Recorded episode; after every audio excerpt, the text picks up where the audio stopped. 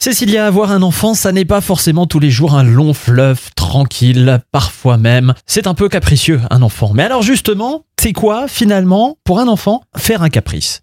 Alors on dit souvent, euh, le bébé, il pleure, il fait un caprice. Ça, non. Le bébé ne fait pas de caprice. Le bébé n'est pas en capacité mentale de réflexion de faire un caprice. Mhm. Il n'a pas la maturité émotionnelle pour faire un caprice. Si un bébé pleure, c'est qu'il a un besoin. Et ce besoin, on va y répondre en le contenant, en le prenant dans les bras, enfin, en essayant de comprendre ce qui va ou ce qui va pas. On a souvent aussi l'impression, quand ils sont un peu plus grands, que c'est pour nous manipuler.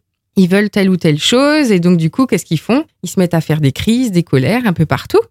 Et donc, pareil, il faut comprendre que les enfants ont besoin d'un temps d'apprentissage. Et ces temps d'apprentissage, eh ben, leur seule manière d'exprimer quand ils verbalisent pas beaucoup, quand ils n'arrivent pas à parler, c'est la décharge émotionnelle. Et la Mhm. décharge émotionnelle, c'est crier, pleurer, taper, euh, faire une colère. Et donc, c'est ça qui va être important de comprendre. Que ben, le caprice, euh, ok, quand il a 15 ans et qu'il se met à chouiner, oui, c'est un caprice. Mais quand il a deux ans et que du coup, il parle à peine, non, ce n'est pas un caprice. Donc ça, c'est le plus important qu'il faut garder en tête. En fonction de l'âge de l'enfant, on va parler d'un caprice ou pas.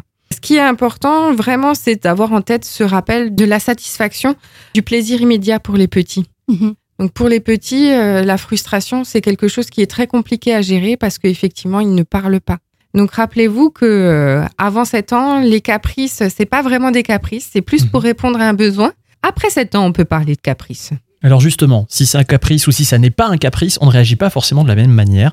Et ça, on en parle demain.